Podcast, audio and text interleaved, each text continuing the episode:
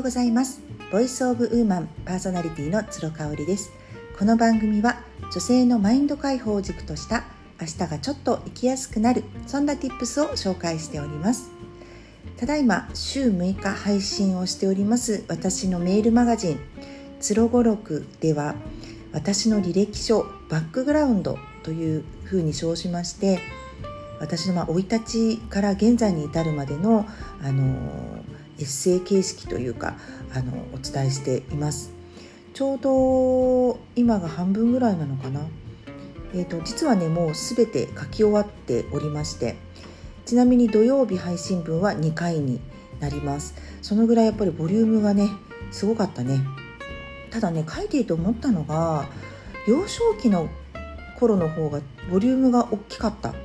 昔の割には記憶が鮮明だし私の中でこう体験した回数みたいなものがやっぱ幼少期の方が強烈に記憶に残っているんでしょうね。大人になるとあこれ知ってる。あこれもやったことある。あこうすると失敗するよね。みたいなもう自分の中で法則みたいなものができているので新しいことにチャレンジしてないかもなーなんていうちょっと気づきにもなりました。であの読者の方からね、まあ、あの反応を全く気にしてないといえば嘘になるんですけれども私の備忘録としてあの書いていた部分もあったのでそんなに反応はね気にしてなかったんですけれどもなんか自分も書きたくなりましたっていうコメントをいただいてすごく嬉しかったですね。あのそういうふうに私だったらこう思うとかまあ、あの香織さんはそう思うかもしれないけれども私は違う意見だよとか自分の意見を持つっていうことがすごく大事だと感じています。いいねを押すだけだと反応になると思うんですがそこからさらに深掘っていって掘り下げていって自分の意見を持ってでできたら発信をしてアウトプットするっていうねその一連の作業があのいいのかなっていうふうに思いますね。はい、えーと、連休が終わりまして、まあ、今日一日行ったらまた土日お休みという方もいらっしゃると思いますが、えー、皆様どのような連休をお過ごしになりましたでしょうか？我が家はねもう初日の夜から出発をして前日かな？28日の夜からもう主人がですね単身赴任先の福岡から帰ってきてくれましてもう12時間後に仕事をね終えた後に出発をして5時間から4時間半から5時間かけて長野の私の父の生家でありますね長野に行ってきました。本当にね田舎でね何にもないところなんですけれどもやっぱりこう私の幼少期とっても過ごした場所だしいろんな思い出が祖父母との思い出もあるしね。ここで親戚とかとも一緒にあの集ったりしていた場所なので感慨深いんですよね。年を取れば取るほどすごく行きたくなる場所ですね。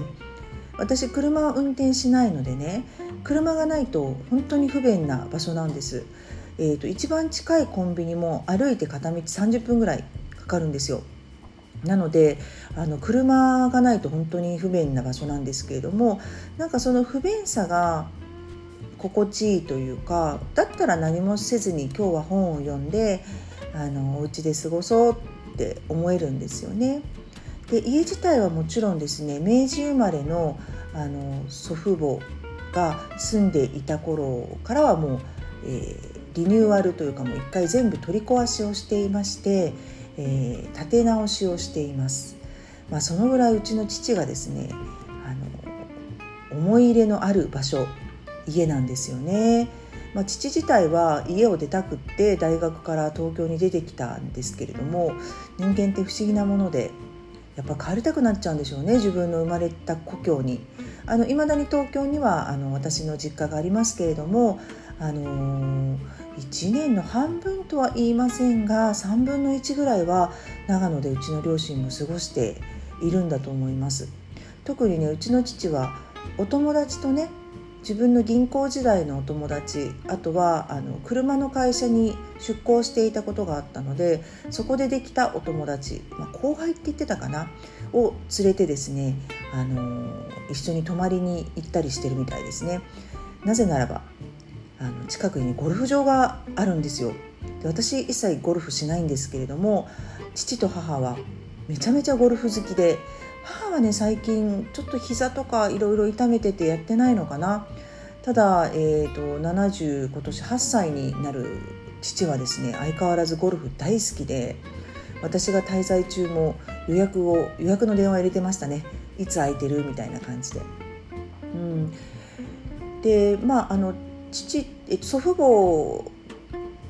がいあの存命だった時であの生きていた時によく遊びに行った家はですね本当に古い木造の家であのトイレとかもあの水洗じゃなかったんですよね。そう今の子供とか知らないですよね水洗じゃないトイレなんてね。あとはもうこう本当にいろんな部屋がたくさんあって収納もたくさんあっても物が溢れてるみたいな家だったんですよね。で勝手口があってあの土間はなかったけれども、うん、古いお家でしたね。縁側があってね広いね。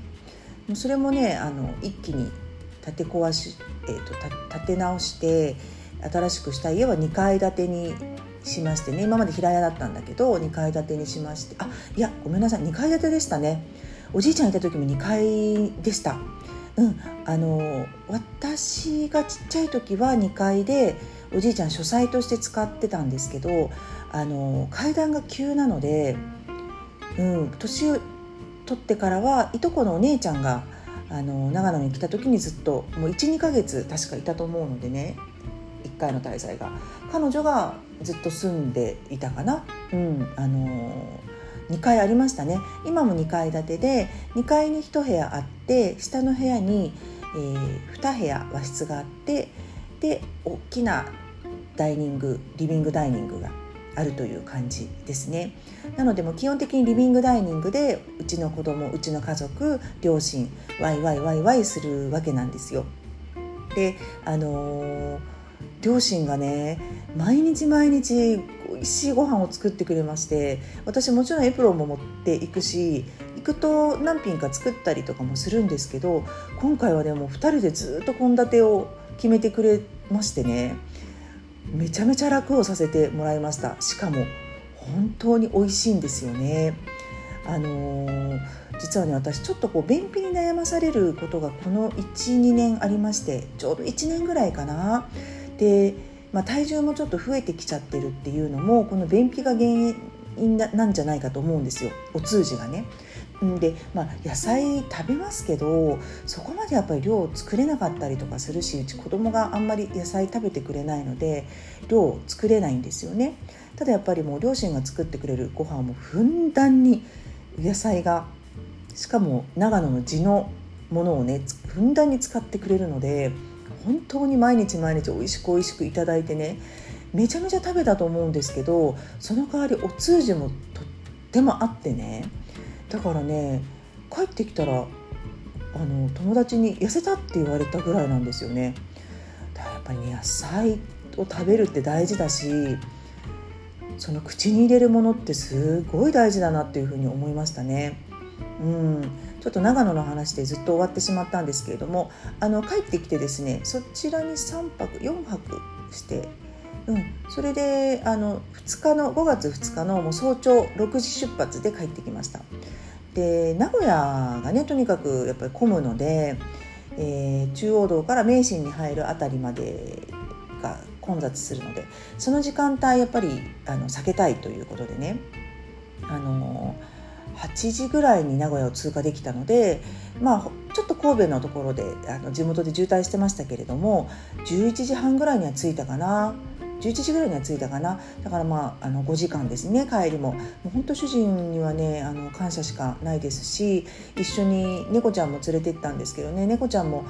あんまり場所をね移動させちゃいけないんですけどあのやっぱ私が離れられないっていうねわがままで連れて行ってますね毎回ね。うん。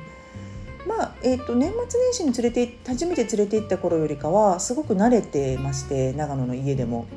かなり2階にずっと行ってたりねしてあのおてんばぶりを発揮していましたけどもねうちの猫ちゃんは。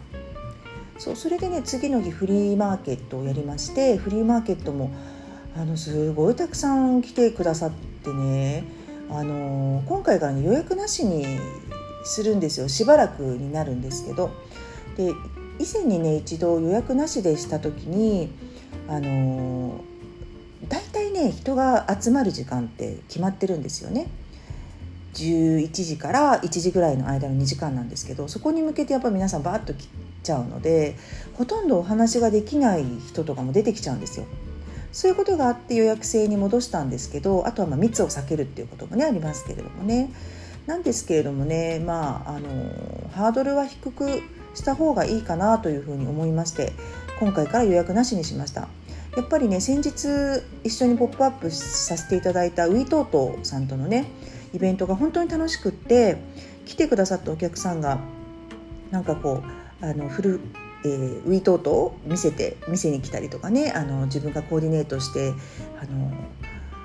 嬉しそうに持っている姿を見てねあ私もなんかやっぱフルフルたくさん買ってくださってる方いらっしゃるのでそういう方ともっともっと交流したいな一人でも多くの方とっていうふうに思い始めたんですよ。それでね、あの、そう今回から、まあ、しばらくね寒くなるまではあのあとはコロナがすごい蔓延またするまでは予約なしにしようと思ってやったんですけどねすごい良かったですよね。まあ、盛りだくさんなんですがその3日の夜に新作の販売がありました通常あの私が手掛けるブランドラローブフルフルは新月の日に発売をするんですけれどもあの、まあ、1日の日私長野におりましたのでねこの日に3日の日に新作販売を行いました。でも実はねフリマでもいくつかも売れてしまっていてほとんどオンラインに上げられなかったっていうものもあったんですけれども、まあ、それも含めてですね3日目でもう全ての商品が完売しましてねこんなこと初めてだったので本当にあの買ってくださった皆様には感謝しかありませんしいつもご愛顧いただいているあの方々にもね感謝しかありません。本当にありがとうございます。なんかこう私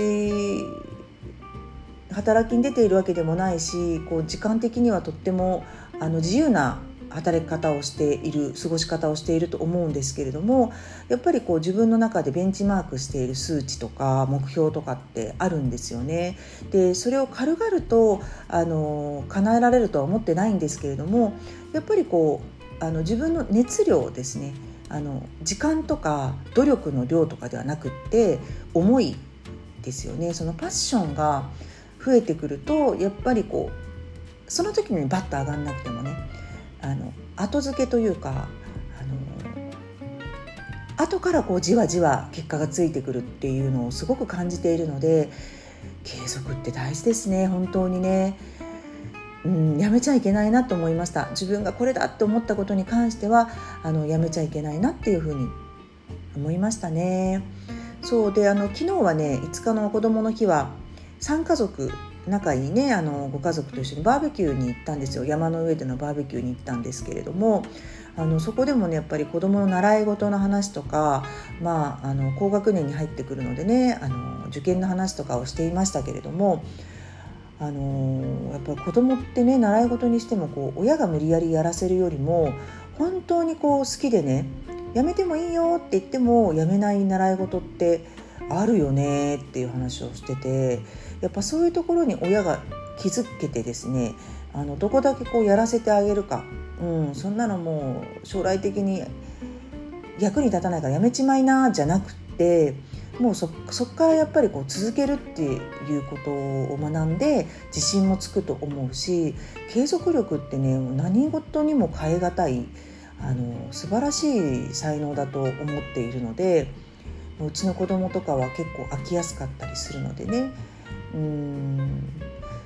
そうですね、ま、習い事させてないんですけれどもいろいろけんけんがくがくお話ができて楽しかったなっていう